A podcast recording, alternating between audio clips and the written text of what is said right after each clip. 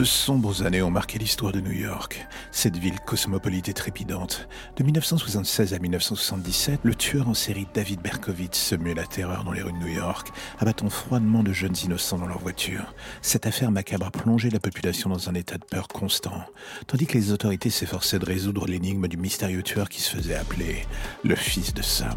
L'histoire de David Berkowitz est à la fois glauque et intrigante. Au départ, il prétendait que c'était Sam, le chien de son voisin possédé par Satan, qui le poussait à commettre ces meurtres. Les journaux de l'époque se sont emparés de cette version supernaturelle, contribuant ainsi à bâtir la légende du fils de Sam. Cependant, les investigations ont révélé que tout cela n'était qu'un canular. Berkowitz ne souffrait pas de troubles mentaux comme il le prétendait, et il a été jugé apte à comparer devant la justice après de nombreux examens psychiatriques approfondis. Finalement, lorsqu'on lui a demandé qui était le véritable auteur des six meurtres qui lui étaient attribués, Berkowitz a confessé d'une voix douce C'était moi, moi et seulement moi. Pour comprendre les motivations obscures de Berkowitz, il est nécessaire de remonter dans le temps à ses jeunes années.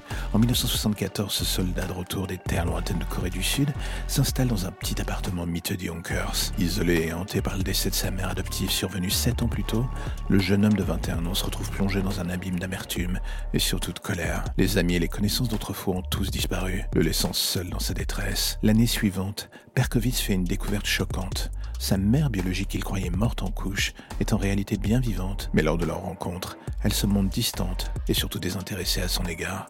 Ce rejet ne fait qu'aggraver son manque de confiance en lui et renforcer sa conviction qu'aucune femme ne pourra jamais le désirer. Les graines de la haine profonde envers les femmes étaient semées depuis son enfance marquées par de graves accès de violence, des actes de cruauté envers les animaux et la destruction des biens. La première étincelle de sa folie meurtrière a lieu la veille de Noël 1975. Berkowitz s'en prend à deux adolescents dans une rue sombre, les poignardant lâchement dans le dos avec un couteau de chasse.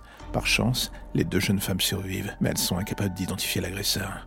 Cet acte violent marque le début d'une série de meurtres qui plonge New York dans une atmosphère d'angoisse absolument permanente. Le 29 juillet 1976, dans le quartier du Bronx, Berkowitz s'approche d'une voiture stationnée, armée d'un puissant revolver. Jeudi Valenti et Donna Lorea, les occupants du véhicule, sont pris pour cible des coups de feu retentissent, tuant Lorea sur le coup et blessant gravement Valenti. Le tueur quitte rapidement les lieux, ignorant que son nom allait bientôt hanter les rues de la ville. La terreur instaurée par David Berkowitz va durer plus d'un an. De juillet 76 à juillet 1977, il choisit principalement des jeunes couples stationnés dans leur voiture la nuit comme cible de ses pulsions meurtrières. Huit personnes sont gravement blessées, tandis que six autres perdent la vie de manière tragique. Les médias locaux et la police sont constamment sur les dents, cherchant désespérément à mettre fin à cette vague de violence absolument insensée. Pendant cette période, Berkowitz développe une obsession maladive pour le courrier.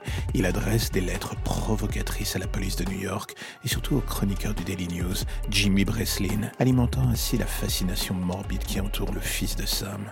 Ses écrits sont empreints de haine et de menaces, affirmant que Sam, le chien possédé par Satan, le pousse à continuer à répandre le sang. Il défie ouvertement les autorités, déclarant qu'ils devront le tuer pour l'arrêter. La traque du fils de Sam atteint son paroxysme le 31 juillet 1977, lorsqu'il tue Stacy Moskowitz et blesse gravement Robert Violante à Brooklyn. La police reçoit un appel d'un témoin affirmant avoir vu un homme suspect près de la scène du crime, en train de prendre un ticket de stationnement. Ce témoin mentionne également la présence d'un objet sombre en sa possession. Les enquêteurs, méticuleux, passent au peigne fin les registres de stationnement et parviennent à obtenir le numéro de la plaque d'immatriculation de Berkowitz. Quelques heures plus tard, les forces de l'ordre se présentent devant l'appartement de Berkowitz. Sa voiture est repérée et à l'intérieur, une découverte macabre les attend.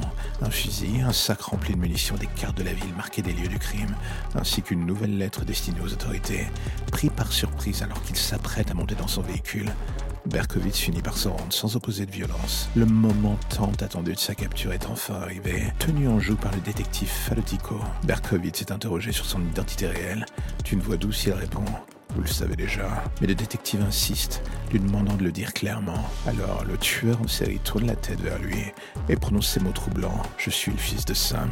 L'enquête ne s'arrête pas avec l'arrestation de Berkowitz. Les autorités explorent minutieusement son domicile,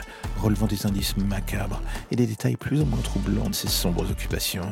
Les murs sont marqués de graffitis sataniques, témoignant de son obsession pour les forces obscures. Des carnets détaillant de ses pulsions meurtrières et ses pensées malsaines sont découverts un peu partout, offrant un aperçu plus ou moins terrifiant de l'esprit torturé de ce tueur en série. Dans un dernier effort pour échapper à la responsabilité de ses actes, Berkowitz tente de se faire passer pour fou. Cependant, les nombreux tests psychiatriques et les preuves accablantes de sa culpabilité finissent par l'obliger à abandonner cette défense Il finira par plaider coupable de tous les chefs d'accusation qui pèsent sur lui. Le 12 juin 1978, il est condamné à six peines de prison à vie pour des meurtres immobilables. Aujourd'hui, Berkovitch purge sa peine au centre correctionnel d'Attica, mais il a trouvé une forme de rédemption d'après lui. En 1987, il rejoint l'église évangélique chrétienne, Born Again, et adopte le nom de fils de l'espoir.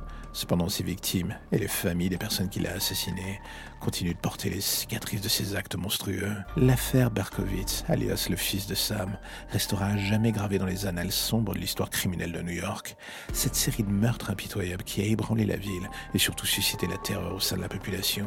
L'enquête qui a conduit à la capture de Berkowitz témoigne de l'engagement acharné des forces de l'ordre et de leur détermination à mettre un terme à cette vague de violence sans merci. Bien que les années aient passé depuis ces événements tragiques, l'histoire du fils de Sam continue de hanter les esprits et d'alimenter des récits macabres. Elle sert de rappel sinistre des profondeurs sombres et absolument insondables de la psyché humaine, tout en soulignant l'importance de la vigilance et de la persévérance dans la lutte contre le mal, qui peut se cacher dans les recoins les plus inattendus de notre société.